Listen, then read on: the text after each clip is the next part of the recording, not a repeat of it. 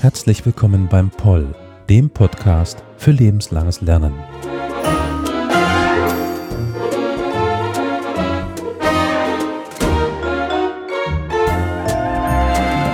Heute mit der zweiten Folge, der zweiten Folge zur Europakompetenz und Europa. Aber was das alles ist, das erfahren wir gleich. Erst einmal möchte ich Sie, möchte ich äh, euch, möchte ich dich ganz herzlich willkommen heißen hier bei einer zweiten Folge. Schön, dass ihr wieder eingeschaltet habt. Und bevor es auch äh, direkt losgeht, möchte ich zuerst unseren lieben Partnern danken. Einerseits Krämer IT, die das Ganze hier technisch erst ermöglichen. Andererseits auch der Universität des Saarlandes und dem ZEL, dem Zentrum für lebenslanges Lernen, die die ganzen anderen Komponenten hier etwas übernehmen. Und jetzt, denke ich, ist es Zeit, den heutigen Interviewpartner kurz vorzustellen. Das ist Dr. Thomas Schmidtgalm. Herzlich willkommen, Herr Dr. Thomas Schmidtgalm. Ja, vielen Dank. Äh, auch von meiner Seite herzlich willkommen und vielen Dank für die Einladung. Ich verliere vielleicht noch zwei, drei äh, Worte zu Ihnen. Also Sie sind momentan wissenschaftlicher Mitarbeiter hier an der Universität des Saarlandes, äh, also Mitarbeiter für interkulturelle Kompetenz. Da sind Sie vor allen Dingen im frankophonen, im anglophonen und im hispanophonen Kulturraum unterwegs bei der interkulturellen Kompetenz. Sie sind stellvertretender Leiter des Zentrums für Schlüsselkompetenzen und Hochschuldidaktik, das äh, sogenannte ZECH wenn man eben neben dem Zell noch ein bisschen äh, die Schlüsselkompetenzen der Universität kennenlernen will, dann ist das Tech, denke ich, das Ansprech der beste Ansprechpartner hierfür. Und sie sind zudem noch zuständig für den Schwerpunktbereich Europa, interkulturelle Kommunikation und Politikwissenschaften innerhalb des Zells. Also das äh, ist auch der Punkt, warum sie heute hier sind. Äh, sie haben äh, französische Kulturwissenschaften und interkulturelle Kommunikation, Hispanistik und BWL studiert in Paris, Saarbrücken und Barcelona. Also um Barcelona bin ich doch etwas neidisch. Und haben im Fach interkulturelle Kommunikation dann auch promoviert. Ihre Doktorarbeit sind oder war das Thema traumatische Erfahrungen im Mediengedächtnis zur Struktur und interkulturellen Rezeption fiktionaler Darstellung des 11. September 2001 in Deutschland, Frankreich und Spanien. Also ich sehe schon, Deutschland und eben Frankreich und Spanien haben sie dann doch länger be begleitet. Genau, richtig. Gut, ich meine, vier Räume, das wäre schon pff, viel Arbeit. Also. ja, ist es. Eines ihrer großen Räume oder ihrer großen Gebiete ist sicherlich ja, die Europakompetenz und Europa. Das wäre auch direkt meine allererste Frage, weil Europakompetenz, das klingt jetzt irgendwie so schwer greifbar. Was ist Europakompetenz? Also, ich meine, ich habe eine Kompetenz, wenn ich eine Sprache spreche ich kann dann Französisch, ich kann Englisch, ich kann Spanisch, aber kann man Europa? Was ist denn Europakompetenz? Mhm. Ähm, ja, zunächst einmal würde ich den Begriff Kompetenz abgrenzen von beispielsweise reinem Wissen. Ähm, bei Kompetenzen geht es eigentlich immer darum auch, dass man ja eine allgemein oder allgemein verfügbare Fähigkeiten hat, die man auch auf verschiedene Kontexte übertragen kann. Und vor allem, ich glaube, das ist ein ganz wesentlicher Aspekt, also Klammer auf, es gibt natürlich sehr viele Definitionen auch mittlerweile in der Wissenschaft von Kompetenz, ähm, Klammer zu. Ähm, aber ein wichtiger Aspekt ist, dass man, dass es bei Kompetenz auch immer darum geht, ähm, äh, ja, das Ganze zu übertragen in Handeln auch. So würde ich das zunächst einmal ähm, definieren. Und äh, Europa-Kompetenz äh, speziell, vielleicht ähm, auch ganz allgemein zu Beginn formuliert, ist, kann man betrachten als eine Kompetenz, ähm, äh, in Bezug auf Europa, die einen befähigt zu handeln, ja, in Bezug auf Europa mhm. sozusagen. Ähm, ja. Vielleicht, äh, um das jetzt nochmal mit meinem Sprachen, mit dem Versuch, das zu erklären mit der Fähigkeit zu sprechen oder eine Sprache zu, zu sprechen. Das wäre ja dann der, der Unterschied, ich kenne die Vokabeln und ich kann es anwenden, weil ich weiß, was in was, wann, wie, wo gefragt ist. Sehe ich das richtig? Richtig, ja. Also man kann das durchaus vergleichen mit so einer Art passiven Sprachkompetenz. Ja, also beispielsweise, dass sie grammatikalische Regeln kennen, aber auch, dass sie Vokabeln kennen. Aber wenn es darum geht, äh, wirklich zu sprechen mit einem Interaktionspartner, ähm, das ist nochmal eine andere Fähigkeit einfach. So könnte man es äh, nennen, ja. Also so ein bisschen äh, verstehen, wie Europa funktioniert und was, was Europa kann, was Europa nicht kann. Und das wollen wir heute ja auch so ein bisschen dann äh, ausholen. Mhm. Ich würde vielleicht hier nochmal äh, ein bisschen ins Detail gehen auch, weil das war ja jetzt eher so eine allgemeine Formulierung. Jetzt mhm. äh, komme ich vielleicht mit der Wissenschaftskeule gleich zu Beginn. und zwar, es gibt da eine sehr schöne Definition äh, von Robin Stark, der hier Professor in den Bildungswissenschaften äh, an der Universität des Saarlandes ist, aber auch Andrea de Ries, die in einem, einem Beitrag ähm, Europakompetenz auch definiert haben. Also Europakompetenz im Saarland äh, heißt der Artikel politische Worthülse oder gelebte Realität. Und äh, die äh, definieren Europakompetenz als, äh, Zitat, die Kombination von individuell verfügbaren oder erlernbaren Fähigkeiten, Fertigkeiten, Wissen und Haltungen, mittels derer Individuen in der Lage sind, in interkulturellen Situationen mit Europäern und Europäerinnen erfolgreich und angemessen zu interagieren. Das ist jetzt natürlich, also äh, Zitat Ende, das ist jetzt natürlich ähm, erstmal eine sehr theoretische und wissenschaftliche Definition aber ich glaube, was wir gerade eingangs angesprochen haben, ist da drin nämlich eben diese Fähigkeit und Fertigkeit zu interagieren, also auch zu handeln. Und ich will es vielleicht noch ein bisschen weiter präzisieren und hier kommt jetzt auch mein interkultureller Hintergrund äh, ins Spiel. Man kann Europakompetenz auch als so eine Art spezifische interkulturelle Kompetenz äh, begreifen. Mhm. Das heißt, ähm, und da muss ich vielleicht auch nochmal einen kurzen Ausflug machen äh, in die interkulturelle Kommunikationsforschung. Auch da gibt es natürlich sehr viele Modelle, was interkulturelle Kompetenz ähm, bedeutet. Ähm, aber es gibt äh, beispielsweise ein Modell, das besagt, das ist eine Kombination aus drei Pfeilern. Also einerseits ein kognitiver Pfeiler, also beispielsweise Wissen, das wir erlernen. Dazu gehört äh, angewendet jetzt auf Europa zum Beispiel das Wissen über ähm, politische Systeme, über die Zahl der Mitglieder der EU etc. Ähm, dann aber auch eine affektive Dimension, die sozusagen auch ja emotionale Komponenten oder Haltungen äh, beinhaltet und eine konative, ein, konativer Pfeiler oder eine konative Komponente, also eine verhaltensbezogene Komponente. ja, also wie wir dieses Wissen denn dann eben auch in, in Handlungen umsetzen. Und alle drei Pfeiler sind natürlich auch in Bezug auf das Thema Europa ähm, von besonderer Bedeutung, auch mehr oder weniger im, im Gleichgewicht, würde ich jetzt mal sagen. Wir kommen ja noch äh, gleich zu Wirtschaftsräumen und äh, Wirtschaftsmöglichkeiten. Und das äh, ist immer so das anschaulichste Beispiel, was mir da vor Augen ist, wenn es um eben die interkulturelle Kommunikation innerhalb von Europa geht, weil wir ja ich sage jetzt mal in Anführungszeichen, grenzüberschreitende Werbung haben. Also ich denke, das ist ja auch das größte Feld und das prominenteste Feld. Wie kann man denn Werbung von einer deutschen Automarke innerhalb von Frankreich zum Beispiel anpassen? Also da wäre jetzt zum Beispiel auch sowas, was mir jetzt mhm. aufgrund ihrer äh, Ausführungen eingefallen ist, dass da, ich erinnere mich da so an zwei, drei kleine äh, Problemfälle, wo dann irgendwie die Werbung nicht angepasst worden ist und das dann in den Ländern nicht ganz so gut ankam. Also das wäre auch Europakompetenz, denke ich mal. Würde ich auch dazu zählen, ja. Ja, wir sprechen jetzt aber von Europa. Aber der Begriff ist ja ein bisschen schwierig. Ich meine, wenn man jetzt äh, außerhalb von Europa ist äh, und dann mit Leuten spricht, die sich nicht so gut auskennen, politisch als auch geografisch zum Beispiel, und dann dieser typische Spruch, der durch die Medien ging, ja, Belgien ist eine schöne Stadt in Europa. Hm. Ich denke, viele kennen diesen Spruch, ich muss jetzt nicht sagen, von wem der war was ist denn überhaupt Europa? Also das ist ja auch irgendwie so schwer zu fassen. Also was ist das? Mhm. Ähm, also es ist natürlich eine sehr, also die Frage klingt erstmal einfach, sie ist aber in der Tat sehr komplex auch, ja. Und das hängt äh, entscheidend davon ab, von welcher Perspektive aus sie sich nähern, ja, um jetzt wieder ein bisschen im wissenschaftlichen Bereich zu ähm, bleiben.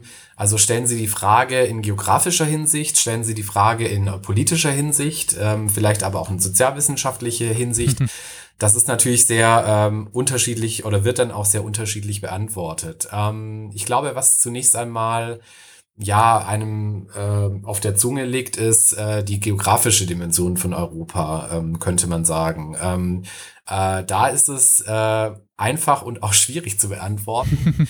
ähm, also zunächst einmal, wenn man das jetzt geografisch betrachtet, gibt es natürlich den Kontinent Europa. Ähm, das ist zumindest auf der Westseite Europas sehr einfach zu beantworten. Da hört Europa nämlich äh, sozusagen an der Land- oder an der Grenze zwischen Meer und äh, Land ganz einfach auf. Sehr schwierig wird's aber dann bei der Betrachtung der Ostgrenze. Ja, also ähm, man sieht das immer sehr schön an der Debatte um die Frage, gehört denn Russland jetzt eigentlich noch zu Europa? Und spätestens, wenn ich diese Frage stelle, wird deutlich, deutlich, dass diese geografische Dimension gar nicht auch so eindeutig abgrenzbar ist, weil sie auch wieder streng irgendwie, äh, oder streng würde ich jetzt nicht sagen, aber doch äh, verbunden ist mit der politischen äh, Frage. Ja, also klar, man kann natürlich jetzt auch vielleicht dann die Geologie noch bemühen. Ja, gibt es da irgendwelche natürlichen Grenzen im Sinne von ähm, plattentektonischen äh, ähm, äh, Grenzen? Aber ähm, beispielsweise die Frage nach dem Ge geografischen, man könnte jetzt auch ähm, kulturgeografisch beispielsweise herangehen, hängt immer auch mit äh, der politischen Geschichte. Und da sind wir jetzt auch noch bei der Geschichte zusätzlich. ja, also diese Grenze ähm, oder diese Abgrenzung Europas Europas wurde auch ähm, in der Geschichte ähm, äh, ja sehr unterschiedlich ähm, vorgenommen. Ja, sie wabbert da irgendwo zwischen äh, Russland und dann eben der Westgrenze, aber so genau kann das eigentlich äh, heute oder bis heute eigentlich niemand äh, sagen und es ist eben sehr eng mit äh, politischen, aber auch ähm, ja teilweise auch sozialwissenschaftlichen Fragen verbunden, würde ich sagen. Insofern würde ich den Begriff vielleicht, was ist Europa, zunächst einmal zumindest äh, ja doch offen lassen und äh, vielleicht nähern wir uns auch dieser, dieser Frage im Laufe des Gesprächs noch etwas an. Das würde ich auch so sagen. Was mir jetzt da noch einfällt, äh, um das kurz noch hereinzuschieben, ist immer auch die Frage zum Beispiel nach, Georgien, das ja kulturell äh, durch die, äh, auch durch die historischen Entwicklungen relativ ich sage jetzt mal in Anführungszeichen europäisch gewachsen ist, aber in einem äh, Umfeld äh, ja liegt, das kulturell dann doch eher dem arabischen Kulturkreis zuzuzählen ist oder dem islamischen Kulturkreis, je nachdem, wie man den dann äh, definiert. Und ähm, ja, so Russland eben durch die Erweiterung gen, gen Osten auch äh, so eine äh, ja, komischer Fall ist, weil man es nicht so genau zuordnen kann. Also auf jeden Fall interessante Frage, was denn Europa wirklich ist. Mhm. Mm, Sie haben es aber schon so ein bisschen die historische Perspektive angesprochen. Äh, ich weiß nicht, ob den Leuten überhaupt bekannt ist, woher das Wort Europa kommt. Also das ist ja jetzt nicht, äh, dass das irgendwer sich mal ausgedacht hat äh, im 19. und 20. Jahrhundert und sagte, da wir sind ja, wir sind jetzt Europa. Das hat ja auch einen, einen historischen Kern, einen historischen Hintergrund, auch wenn er jetzt nichts mit dem Kontinent zu tun hat. Mhm. Aber wie ist denn der Begriff überhaupt gewachsen? Woher, woher kommt der Begriff Europa?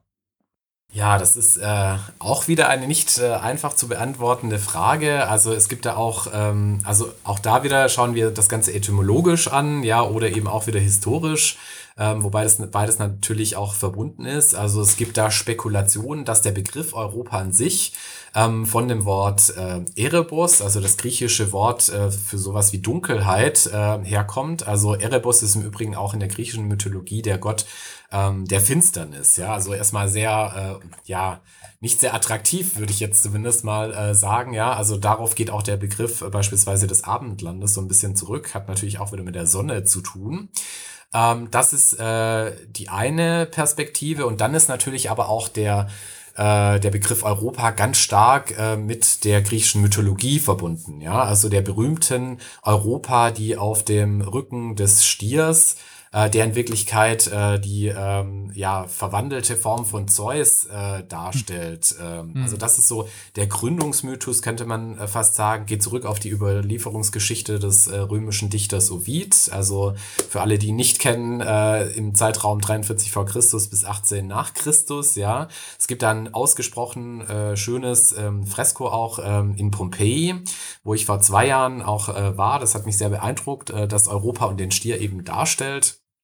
Ähm, ja, und ungefähr in der ersten, im ersten Jahrhundert, also ungefähr in der Zeit auch Ovids ähm, entstanden ist. Ähm, vielleicht gehe ich gerade noch mal ganz kurz auf den Mythos ein, der zwar relativ bekannt ist, ähm, aber vielleicht kennen ihn auch manche nicht. Also es geht darum, dass Europa ähm, die, äh, die Tochter eines phönizischen Königs äh, namens Agenor ist, sich ähm, ja mit den Gefährtinnen am Strand des Mittelmeeres vergnügt und Zeus, also äh, der ähm, äh, Göttervater verliebt sich in dieses schöne Mädchen und äh, beschließt dann, ähm, die, äh, äh die äh, phönizische Königstochter zu entführen. Ähm, dafür nimmt er zur Täuschung sozusagen die Gestalt eines weißen Stiers an, ähm, äh, der dem Meer entsteigt und sich Europa nähert. Ähm, äh, das Mädchen ist angetan von dem schönen Tier, äh, das auch zutraulich ist ähm, und äh, klettert auf dessen Rücken und der Stier ähm, erhebt sich darauf äh, und stürmt ins Meer. Ähm, beide werden wundersamerweise auch nicht äh, nass. Ähm, und Zeus entführt Europa dann nach Kreta, also der griechischen Insel, die natürlich heute auch noch existiert, wo er sich dann schließlich ähm, wieder in seiner Göttergestalt ähm, äh, Europa zeigt. Und ähm, das Ende der Geschichte ist, äh, dass sie dann auch drei Söhne zeugen, nämlich Minos, äh, Radamantis und Sarpedon. Und aufgrund der Verheißung der Aphrodite wurde dann auch dieser Erdteil, äh, nämlich Europa, ähm, von dem wir zu diesem Zeitpunkt des, äh, unseres Gespräches immer noch nicht genau wissen, was es eigentlich definiert. Ähm, aber dieser Kontinent äh, wird äh, erstmal äh, nach Europa benannt. Also das ist so der antike Entstehungsmythos ähm, von Europa, würde ich jetzt zunächst einmal sagen. Ähm, aber der Begriff selber, ähm, das ist noch so ein bisschen spekulativ. Wir haben es nicht Europa definieren können so ganz, weil es auch nicht wirklich leicht fällt. Aber was denke ich oder hoffe ich leichter fällt, ist dann der Begriff, der davon zu trennen ist, obwohl er in der Alltagssprache häufig äquivalent benutzt wird. Europa und EU, die Europäische Union. Mhm. Das ist aber ja nicht dasselbe. Aber was ist denn jetzt die Europäische Union, auch im Gegensatz zu Europa? Mhm. Also, ähm, da gehe ich vielleicht noch mal einen Schritt zurück zum Gründungsmythos ähm, von Europa, den ich gerade erläutert habe. Also zunächst einmal kann man sagen, dieser Mythos, der findet sich seit der Antike auch in Darstellungen, in Literatur, Kunst, äh, aber auch in Werbespots. Das haben wir ja gerade auch schon angesprochen. Also der ist erstmal sehr präsent in unserer ähm, kulturellen Wahrnehmung. Ähm, es gibt auch ein schönes äh, äh, Europa-Lexikon von Wichert Woike und äh, Wolf Gruner, die ähm, auch in Bezug auf diese Frage, was ist denn eigentlich Europa, äh, schon äh, erstmal ganz allgemein sagen, sagen ja, ähm, Europa ist eigentlich eher ein politisches, also Vielleicht auch hier nochmal einen kleinen Schritt zurück. Also erstmal wird das stark diskutiert, was ist Europa? Und dann kommen sie eigentlich zu der Aussage, naja, Europa ist eigentlich eher ein politisches Programm als eine Art, äh, also eher ein politisches Programm als eine klar abgegrenzte geografische äh, Region. Ja, das und in diesem politischen Programm schwingt natürlich auch so ein bisschen ja was mythisches mit, äh, wenn man das als ja vielleicht Gemeinschaft auch von Werten so ein bisschen äh, sehen möchte. Aber, und das ist jetzt der Knackpunkt, heute nehmen wir natürlich Europa und ich glaube Europa wird von außen häufig wahrgenommen über die, dieses Gebilde, das wir dann als EU ähm, äh, bezeichnen. Ja, also die Gleichsetzung von EU und Europa wird häufig landläufig vorgenommen, obwohl es eigentlich nicht das äh, gleiche ist. Und jetzt zurück zur Frage, was ist denn eigentlich äh, die EU? Auch das ist eine gute Frage. Es ist erstmal ein politisches Gebilde, das ist, glaube ich, ganz klar abgrenzbar. Ähm, die EU besteht aus, ähm, jetzt muss ich kurz überlegen, Großbritannien gehört nicht mehr dazu, also 27 Mitgliedstaaten aktuell. Ähm, wenn man das jetzt ein bisschen weiter definiert, äh, zum Beispiel die Frage, wer hat äh, den Euro, also eine gemeinsame Währung, dann sind das 19 Länder. Und dann gibt es ja noch die Frage des Schengen-Raums, also ähm, Länder, die äh, die Grenzen sozusagen, also die nationalen Grenzen ähm, abgebaut haben. Da gehören dann glaube 26 Länder aktuell dazu und äh, die EU vereint auch 24 Amtssprachen. Ja, aber jetzt erstmal eine einfache Definition ist einfach, die EU ist ein äh, politisches Gebilde, das eine gewisse Anzahl von Nationalstaaten äh, umfasst, aber nicht gleichzusetzen ist mit dem Begriff Europa. Also um es jetzt vielleicht mal ganz kurz, ich versuche es zumindest zusammenzufassen. Europa ist jetzt geografisch gesehen ein, ein Gebiet, das jetzt nicht so leicht zuzuordnen ist, aber die EU, die Europäische Union wiederum, wiederum ist eher eben dieses ja, politische Bündnis, dieser, dieser gemeinsame Zwecksverband, nenne ich es jetzt mal ein bisschen umgangssprachlich, in, innerhalb der sich äh, die Länder zusammengetan haben, um ja, von der Gemeinsamkeit zu profitieren. Erwachsen ist die Europäische Union ja aber jetzt nicht als Wertesystem oder als äh, ja, gemeinsames Verteidigungsbündnis, wie zum Beispiel die äh, NATO oder ähnliches.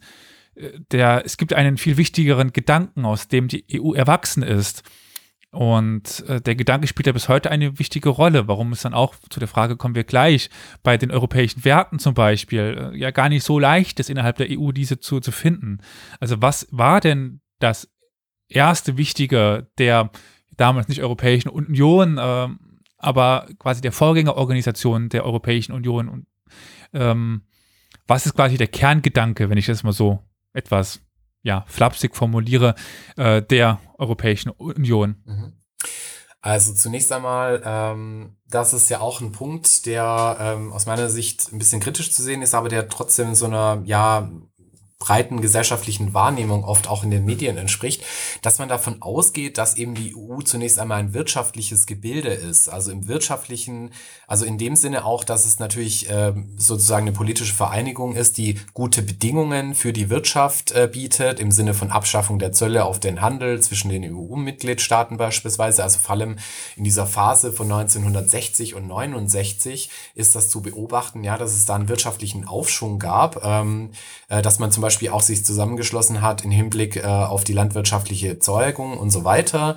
Und dann wird aber Wirtschaft immer so ein bisschen verwechselt mit Kapitalismus und damit auch mit etwas Negativem. Ja, ähm, äh, das ist natürlich äh, aus meiner Sicht sehr kritisch zu betrachten, denn ähm, der Anfang oder der Beginn äh, in der Geschichte ähm, der EU liegt natürlich erstmal ähm, ja im Krieg begründet. Ja, also ähm, das Ziel war eigentlich, in, vor allem in dieser Zeit äh, zwischen 45 und 59, ähm, ein Europa des Friedens zu schaffen. Ja, also Europa war geprägt von äh, jahrhundertelanger Kriegserfahrung und das Ziel war eben diese blutigen Kriege zwischen den Nachbarländern, ähm, die ja schließlich im Zweiten Weltkrieg gemündet haben, zu beenden. Ja, und aufgrund dieses Gedankens, und im Prinzip ist das ja auch schon so ein bisschen ein Wert, da kommen wir vielleicht noch dazu, aber ähm, das hat natürlich auch was mit Wirtschaft zu tun. Aber 1950, ähm, das ist äh, sozusagen das Stichwort bei den Jahreszahlen, ähm, die Gründung der Europäischen Gemeinschaft für Kohle und Stahl, also sozusagen die Vorgänger äh, Organisation, kurz auch EGKS e äh, genannt, der Europäischen Union, ist genau auf diesem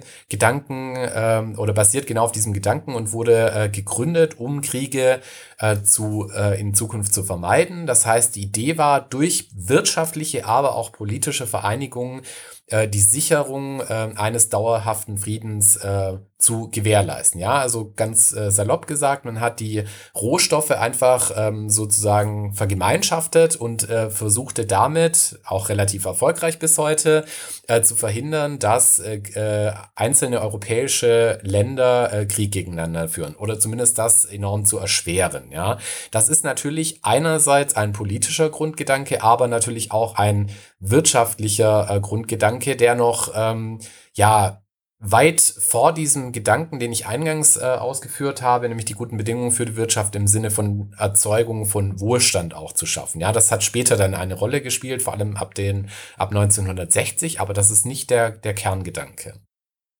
Ja, der Friedensgedanke, da fällt mir ja immer ein, äh, dass Europa jetzt seit seit dem Zweiten Weltkrieg, so heißt es dann immer, ja, wir sind im Frieden seit dem Zweiten Weltkrieg. Ja, gut, die EU ja, Europa nein.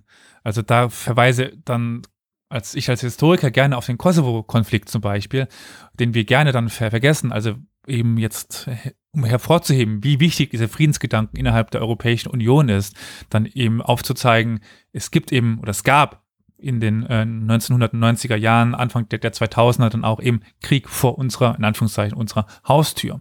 Also äh, würden Sie da äh, eben mitgehen, dass die Europäische Union doch aus dem Friedensgedanken erwachsen ist und der Friedensgedanke heraus aus eben einem gemeinschaftlichen wirtschaftlichen Aufstieg?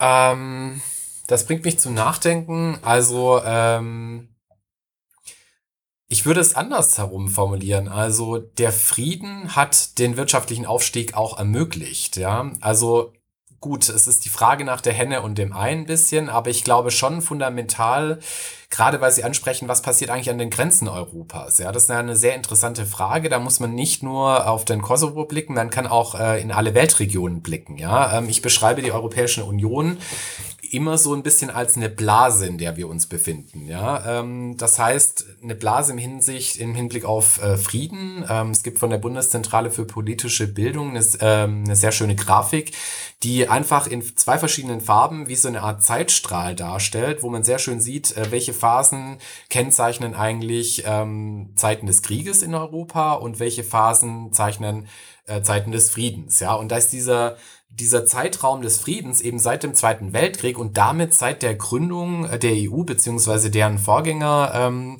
äh, Einrichtungen oder Organisationen eben die längste bisher. Ja, also diese Jahrzehnte des Friedens, die wir bis heute haben, die wir oft als selbstverständlich äh, ansehen, gerade wenn wir uns innerhalb der EU befinden, also als BürgerInnen der EU, dann, äh, also ohne den Blick nach außen an die, an die Grenzen Europas oder darüber hinaus, dann kommt uns das sehr selbstverständlich vor. Ähm, aber man muss natürlich sagen, es ist keine Selbstverständlichkeit, gerade im äh, globalen Kontext betrachtet.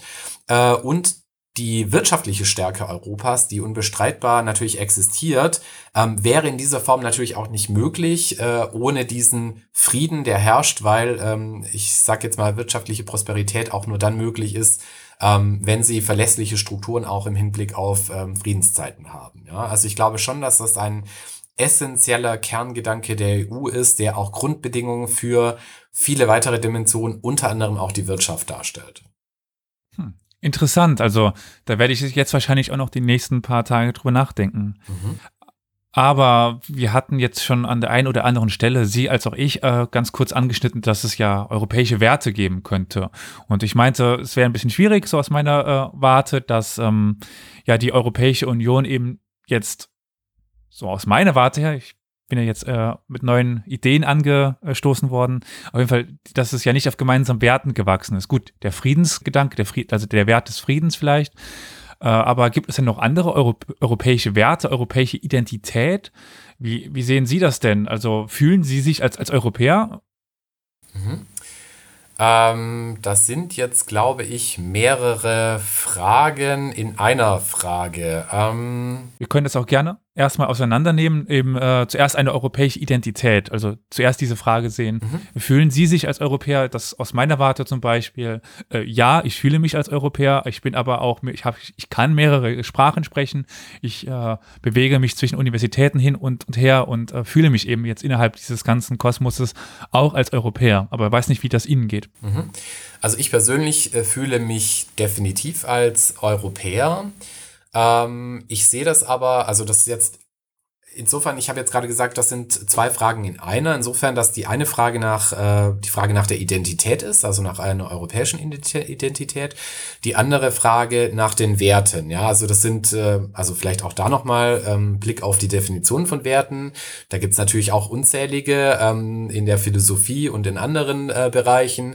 Aber wenn man Werte jetzt versteht als ja Eigenschaften oder auch Haltungen ähm, beziehungsweise Sichtweisen, die sozusagen auch einen moralischen Kompass anbieten im Sinne von, äh, was ist richtig, was ist falsch, was ist gut oder schlecht, ja, ähm, äh, dann gibt es, glaube ich, schon ähm, Werte, ja, also die nicht von Anfang an Werte hießen, die aber später dann und spätestens seit dem äh, Vertrag von Lissabon, der 2009 in Kraft getreten ist, wenn ich mich recht erinnere, äh, die wirklich auch festgeschrieben wurden, ja. Also man kann da zum Beispiel den Artikel 2 des EU-Vertrages ähm, basierend aus, auf diesem Vertrag von Lissabon äh, heranziehen. Da steht dann, das kann ich auch gerade mal äh, zitieren vielleicht, ähm, also Zitat, die Werte, auf die sich die Union gründet, sind die Achtung der Menschenwürde, Freiheit, Demokratie, Gleichheit, Rechtsstaatlichkeit und die Wahrung der Menschenrechte, einschließlich der Rechte der Personen, die Minderheiten angehören. Diese Werte sind allen Mitgliedstaaten in einer Gesellschaft gemeinsam, die sich durch Pluralismus, Nichtdiskriminierung, Toleranz, Gerechtigkeit, Solidarität und die Gleichheit von Frauen und Männern auszeichnet. Ja, also es ist seit dem Vertrag von Lissabon äh, sind die Werte der Europäischen ähm, Union niedergeschrieben. Das ist äh, schon mal ganz wichtig. Ähm, hierzu noch eine andere Anmerkung. Es gibt auch die EU-Charta der Grundrechte, wo es sich eben auch äh, Werte niederschlagen. Äh. Ähm, das heißt, diese EU-Charta der Grundrechte ist verbindlich für alle Aktivitäten der EU. Das sind insgesamt 54 Artikel unter sechs Titeln und die umfassen Bereiche wie Würde, Freiheiten, Gleichheit, Solidarität, Bürgerrechte, aber auch die Justiz. Interessant ist in dem Kontext eben, was ich äh, gerade schon gesagt habe, dass man eigentlich ähm, nicht von Beginn an von Werten gesprochen hat, sondern das erstmal als Grundsätze bezeichnet äh, hat. Ja, und dann, und da bilde ich jetzt auch so ein bisschen die Brücke zu diesen zwei Aspekten, die Sie angesprochen haben, also Identität und Werte ähm, dass dieser begriffliche Wandel, nämlich der von Grundsätzen zu Werten, ähm, auch darauf beruht, dass man sowas wie verbindliche Sinngehalte der europäischen Gesellschaften oder der Gesellschaft, äh, je nachdem, schaffen wollte. Also eine Art geistige Grundlagen, auch mit ähm, Hinblick auf äh, beispielsweise die Transformationsstaaten, die etwas später der ähm, EU äh, beigetreten sind. Ja, also wo auch gesellschaftlich-kulturelle Grundsatzfragen äh, sozusagen ähm, beantwortet werden, die dann eben auch zu dieser äh, Festlegung äh, in vertraglicher Form auch geführt haben. Also wir haben so gewisse Grundwerte, die ein ja, Fundament, würde ich mal so versuchen zu behaupten, für eine europäische oder für europäische Werte geben. Äh, jetzt haben wir ja ein großes Spektrum von äh, ja, zugehörigen Ländern. Also äh, der Unterschied von ja, Polen bis nach Portugal ist dann doch relativ groß, würde ich so behaupten. Auch in den jeweiligen Werten der Länder. Ich hoffe, man, äh, ich hoffe, da kann man mitgehen mit dieser Ausführung. Aber die Frage nach der ja, Identität, also fühlt man sich als Europäer oder nicht, äh, die haben sie mir jetzt noch nicht gegeben. Mhm. Also ich habe es für mich beantwortet. Ich definitiv sehe mich natürlich ein Europäer, ähm, aber Identität ist natürlich eine Frage. Also zunächst einmal auch da in der interkulturellen Kommunikationswissenschaft, aber auch in der in den Sozialwissenschaften würde man natürlich sagen, dass Identität immer auch eine Art des Konstrukts ist. Ja, also wenn ich mich als Europäer fühle, äh, dann ist meine Euro oder wenn ich sage, meine Europä äh, Identität ist europäisch geprägt, dann ist das zunächst einmal eine subjektive Konstruktion sozusagen. Ja? Also die Frage danach, ähm, ob jemand, ob es eine europäische Identität gibt, wird natürlich auch von den BürgerInnen ähm, der Europäischen Union in erster Linie ähm, beantwortet. Ja, also man könnte natürlich jetzt das weiterspinnen und sagen, gibt es eine politische europäische Identität? Dann wäre das genau das, was ich gerade ausgeführt habe. Ja, also zum Beispiel die ähm, wirklich ähm, sozusagen offizielle Festlegung äh, von Werten, aber äh, wie sehr abhängig so eine Identifikation mit einem politischen Gebilde ist, sieht man natürlich auch, würde ich sagen, in Krisenzeiten äh, der Europäischen Union, in der wir uns beispielsweise jetzt äh, sicher unstrittig auch ähm, befinden. Also Sie haben das ja gerade auch in der Frage eigentlich schon angesprochen, ja, also ähm, welche Werte liegen der Europäischen Union zugrunde? Die wird sicher aktuell gerade in Bezug auf äh, Migrationsfragen beispielsweise sehr ähm, unterschiedlich äh, beantwortet. Wichtig äh, ist aber, glaube ich, auch in dem Zusammenhang ähm, ein Aspekt der Europäischen Union, den ich ähm, nochmal gerne aufgreifen möchte, weil ähm, das ist so eine ein bisschen eine paradoxale ähm, ja, Seite der Europäischen Union. Also man könnte jetzt natürlich darüber fabulieren, in welcher Krise die Europäische Union derzeit steckt. Gleichzeitig ist aber diese Unterschied, also diese fast schon dieser Streit, diese, diese Auseinandersetzung, das Zerren ähm, äh, äh, zwischen den äh, Mitgliedstaaten an der Ausrichtung der Europäischen Union auch ein Charakteristikum der EU und auch eine Grundlage für den Erfolg der Europäischen Union, sowohl nach innen als auch nach außen. Also vielleicht nochmal zur Erinnerung, das Motto, es gibt ja ein Motto der Europäischen Union also sozusagen auf der Sym Ebene der Symbole der EU und dieses Motto heißt in Vielfalt vereint, ja. Also Pluralismus und dazu zählt jetzt nicht nur der sprachliche äh, Pluralismus, sondern eben auch äh, Pluralismus im Hinblick auf politische Herangehensweisen, aber äh, in gewissem Maße zumindest auch ähm, äh, im Hinblick auf die Kulturen, in äh, Hinblick auf die Werte auch, ja. Ähm, vielleicht aber hier nochmal eine kleine Klammer. Allein die Mehrsprachigkeit, also es gibt 24 Amtssprachen, äh, es gibt über 60 regionale und Minderheitssprachen ähm, äh, und so weiter.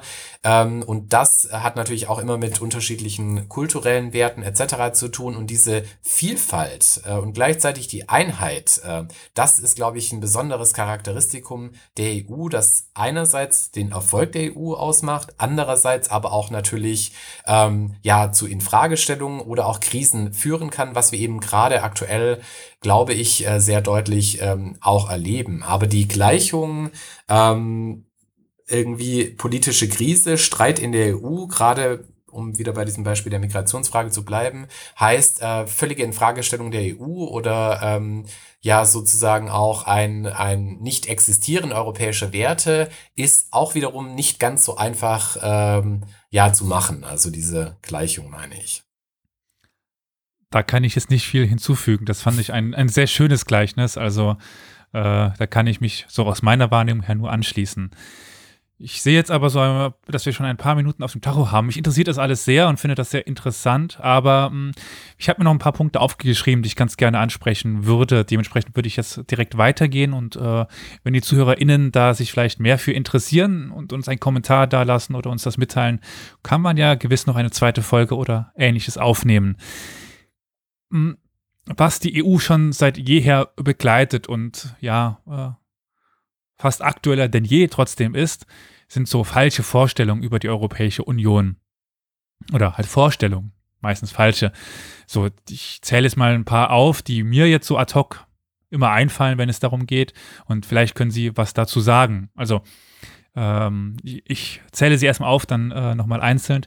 Also dieses Bürokratiemonster, also die riesige äh, Verwaltung, die so viel Gelder schluckt und ähm, die äh, überbordend groß ist oder der ganz, der, der ganz große Klassiker sind diese Gurken, diese Gurkenverordnung, die es meines Wissens nach gar nicht mehr gibt.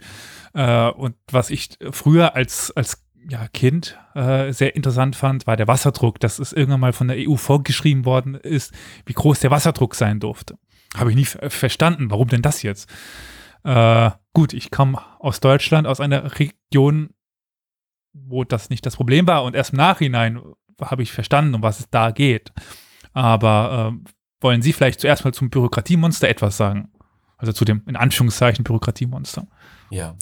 Also vorneweg, äh, ich glaube prinzipiell, äh, natürlich ist immer Kritik äh, an verschiedenen Aspekten der EU absolut gerechtfertigt, ja, und ich hoffentlich auch eine Normalität in, in demokratischen Gesellschaften, ja, und äh, wir gehen ja davon aus, äh, dass äh, die EU ein Zusammenschluss von demokratischen Gesellschaften auch ist.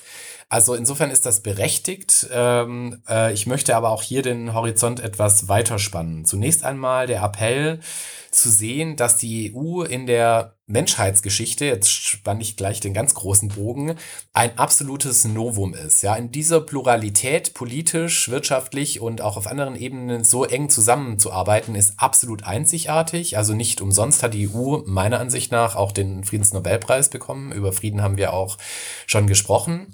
Äh, das ist der eine Punkt. Äh, der zweite ist aber, dass dadurch natürlich durch diese Neuartigkeit, aber auch die Komplexität, also denken Sie an die vielen Länder, die hier zusammen wirken müssen in, auf allen Ebenen, ähm, macht es natürlich äh, nicht einfacher und führt natürlich auch zu Fehlern, aus denen man dann auch für die Zukunft lernen muss. Ja, also das ist mein erstes Plädoyer auch so ein bisschen äh, natürlich auch für eine Fehlerkultur. Ja, also erstens es werden Fehler gemacht, es müssen Dinge ausprobiert werden. Das ist wie im richtigen Leben und äh, es läuft nicht immer alles glatt, aber man lernt daraus. Ja, das ist der erste Punkt.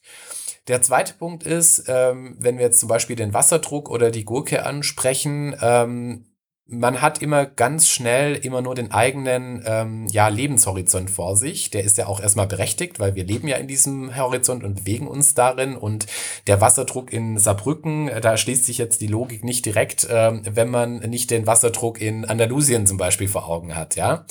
Aber es geht natürlich immer um den äh, sozusagen den großen Rahmen und Vereinheitlichung soll ja auch Erleichterung bringen im Hinblick auf Gesetze, auf äh, Exporte etc. Also da könnten wir jetzt äh, sehr lange sprechen. Aber ähm, das ist der andere Punkt. Neben diesen teilweise berechtigten Kritik, ja, gibt es natürlich auch oft Gründe für bestimmte Verordnungen in dem Fall, ja.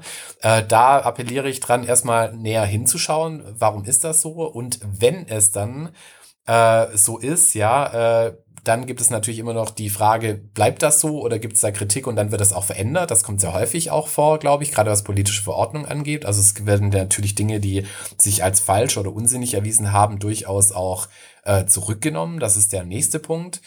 Und im Hinblick auf die Mythen, äh, auf, in Bezug auf Europa, da glaube ich, ist viel ähm, natürlich auch Nichtwissen ja, ähm, im Spiel. Also nehmen wir den Mythos, dass ähm, Europa ein Bürokratiemonster ist. Ja, das wird natürlich auch so ein bisschen ähm, fundiert durch äh, äh, die Medienberichterstattung, wenn Sie zum Beispiel im Fernsehen sehen, also ohne dass ich den Medien da direkt eine Schuld gebe, aber wenn Sie zum Beispiel sehen, Sitzung in Straßburg, Sitzung in Brüssel, warum braucht man zwei Parlamente, ja? Und äh, wenn man sich dann noch die Zahl der Parlamentarier vor Augen hält, dann ist das natürlich aus Individualsicht ähm, wahnsinnig viel Geld auch, das da im Spiel ist. Aber wenn man jetzt mal sich den Gesamthaushalt der EU anschaut, ja, ähm, so abrupt zur Hand habe ich die Zahlen für 2017. Da hat sich jetzt viel äh, zwar geändert, aber im Grundsatz nicht viel. Also nehmen wir mal das Beispiel 2017. Ähm, da waren 157,9 Milliarden im Spiel, ja. Das ist aber nur 1,05 Prozent des Bruttonationaleinkommens, ja. Und wenn man sich dann anschaut, für was äh, dieses, äh, also für Deutschland, äh, anschaut, wa für was diese 1, äh, 157,9 Milliarden verwendet werden, ja, da glauben ja viele, das ist vor allem für die Verwaltung in Brüssel und die Beamten, die dort arbeiten. Ähm, es gibt aber so eine schöne Darstellung dann in einem wunderbaren Kuchendiagramm, das wir alle aus Excel-Tabellen beispielsweise kennen. Und dann äh, wird das farblich äh, schnell deutlich, wenn man zum Beispiel sieht, 48 Prozent dieses Gesamthaushaltes wird für intelligentes und integratives Wachstum, also Arbeitsplätze, Wettbewerbsfähigkeit, aber auch regionale Entwicklung ausgegeben. Also fast die Hälfte, 48 Prozent dieses, äh, dieses Geldes. 37 äh, Prozent für nachhaltiges Wachstum, natürliche Ressourcen, Landwirtschaft, Umwelt. Also alles Dinge, die eigentlich auch dem Individuum früher oder später direkt äh, äh, quasi nutzen sozusagen. Und schauen wir jetzt auf diese Frage, dieses Mythos, äh, äh der Mythos der, der Bürokratie. Nur 6% werden für Verwaltung oder andere Dinge ja, ausgegeben. Ja? Also Verwaltung heißt wirklich äh, Abgeordnetenbezahlung, äh, Beamte und so weiter. Ja, das sind nur 6% dieses dieses Gesamtbetrages. Ja, also insofern kann man, wenn man sich die Zahlen mal näher anschaut, mit vielen dieser Mythen auch ähm, so ein bisschen aufräumen. Aber wie das halt so oft im Leben ist, man muss sich natürlich auch ähm, mit den Themen auch ein bisschen beschäftigen einfach. Ja, und deswegen auch da mein Appell, einfach genauer hinzuschauen. Es gibt da sehr, sehr viele Informationsquellen. Ähm, damit will ich nicht sagen, dass es nicht berechtigte Kritik auch an der EU gibt. Die gibt es äh, auf jeden Fall, ähm, aber nicht in jeder, jedem Punkt und in jeder Beziehung. Ja, und natürlich ist auch immer die Frage, aus welcher Perspektive schaue ich da drauf. Also vielleicht ganz kurz zusammengefasst, es ist nicht alles so einfach, äh, wie es auf den ersten Blick erscheint. Also es ist eben nicht unbedingt das Bürokratiemonster, was wir direkt sehen, sondern da hängt halt noch sehr viel hinten dran. Aber mir kam jetzt im Verlaufe noch ganz kurz die Definitionsfrage. Das waren jetzt die, äh, also die Prozentzahl bezog sich auf äh, Deutschland in dem Sinne. Also äh, es war jetzt nicht insgesamt der äh, Europäischen Union wurde so viel eingezahlt, sondern es war jetzt Deutschland, oder? Mhm. Also äh, im Prinzip bezieht sich diese Zahl, diese ein, äh, knapp ein Prozent, das wechselt natürlich, wie gesagt, das waren die Zahlen für 2017, auf das Bruttonationaleinkommen eines jeden Landes, eines äh, okay. Mitgliedlandes. Und das variiert natürlich auch entsprechend äh, des, äh, des Betrages, also der Größe des Bruttonationaleinkommens, ja. Aber es ist natürlich, auch da sieht man sehr schön, dass es ein relativ geringer Betrag ist, ja, dass jetzt nicht 50 Prozent äh, des Bruttonationaleinkommens von Deutschland oder anderen EU-Staaten direkt nach Brüssel fließen, ja, wie das mhm. vielleicht, ähm, ja, so landläufig äh, oft äh, angenommen wird.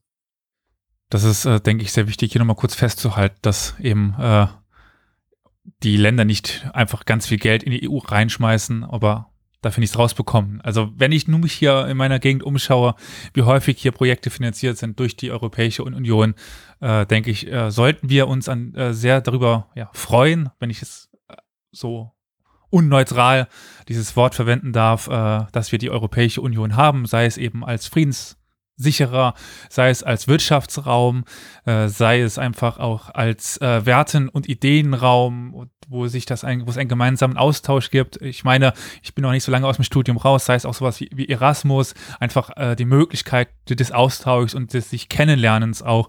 Äh, da darf ich jetzt äh, gerade frei wieder auf die interkulturelle Kommunikation verweisen, äh, wo es ja einen stetigen Austausch auch zwischen den, den Ländern gibt. Ich meine, die Europäische Union hat es hinbekommen, dass Deutschland, Frankreich und zu Teilen auch Großbritannien sich ja wirtschaftlich zusammengefunden haben, sich politisch zusammengefunden haben, sich gesellschaftlich zusammengefunden haben.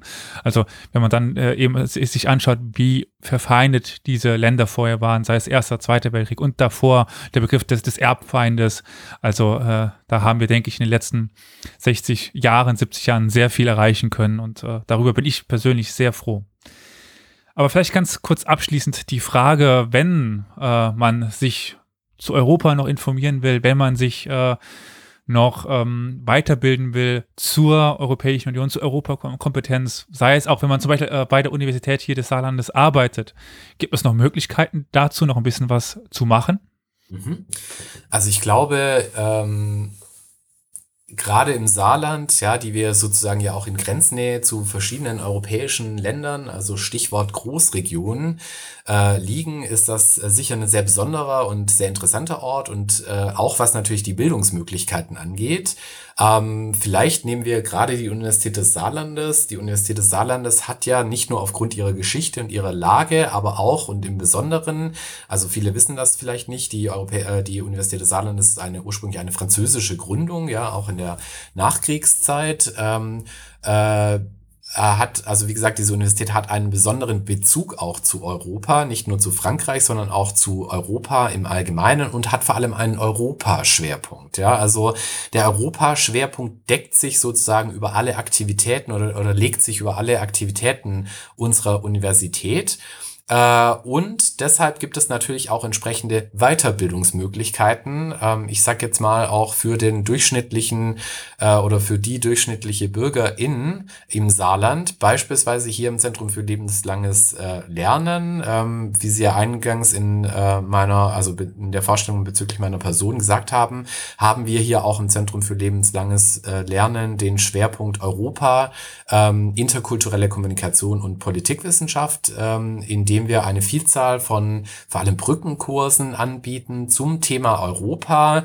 Ähm, äh, wo wir auch immer versuchen, nicht nur jetzt beispielsweise Europa aus einer Dimension zu betrachten, sprich zum Beispiel die politische, also wie funktioniert äh, die EU, sowas gibt es natürlich bei uns, aber es gibt auch äh, viele andere Brückenkurse zu verschiedenen Dimensionen, zum Beispiel die kulturellen Grundlagen der EU oder ähm, ja eben auch äh, historische Betrachtungen Europas, dann Einzelbetrachtungen von einzelnen Ländern, zum Beispiel Frankreich, also Landeskunde Frankreich oder Landeskunde äh, Spanien, aber auch die Kunst, also also europäische Kunst äh, beispielsweise. Das heißt, wir versuchen in diesem Schwerpunkt auch diese verschiedenen Dimensionen um Europa oder die EU, in dem Fall würde ich es nicht nur auf die EU beschränken, besser ähm, zu verstehen auch, ja. Aber wie gesagt, ähm, insgesamt an der Universität des Saarlandes spielt Europa eine sehr, sehr wichtige Rolle und das zieht sich über alle Einrichtungen, über alle Fakultäten äh, hindurch und es gibt hier zahlreiche Angebote und Möglichkeiten, sich zu diesem Thema ähm, Europa weiterzubilden. Das kann ich persönlich auch nur sehr empfehlen, jetzt auch unabhängig davon, dass äh, man dort Kurse besuchen könnte, die ich gebe. Also äh, äh, ich finde, die Kollegen und Kolleginnen haben da einige sehr interessante Kurse, die sich äh, lohnen zu besuchen. Aber das, äh, an dieser Stelle würde ich mich erstmal bei Ihnen bedanken für dieses interessante Gespräch, das auch mir persönlich einige Gedankenanstöße gegeben hat und ich sicherlich noch äh, ein bisschen damit beschäftigt sein werde, das zu verarbeiten. Und äh, ja, bedanke mich ganz herzlich bei Ihnen. Ja, auch äh, ganz herzlichen Dank an Sie und äh, ja, die Möglichkeit über Europa zu sprechen. Und liebe, liebe ZuhörerInnen, wenn es Ihnen gefallen hat, dann lassen Sie uns das gerne wissen. Bewerten Sie uns, geben Sie uns Sterne bei allen möglichen Podcast-Portalen, die es so gibt. Also sei es Apple Podcasts, sei es Spotify, da bitte dann äh, folgen. Da gibt es noch keine Sterne meines Wissens nach. Oder einfach hier einen Kommentar dalassen. Äh, auch gerne, was Sie noch wüssten. Ähm, wir beantworten die Fragen sicherlich gerne. Auf Wiederhören.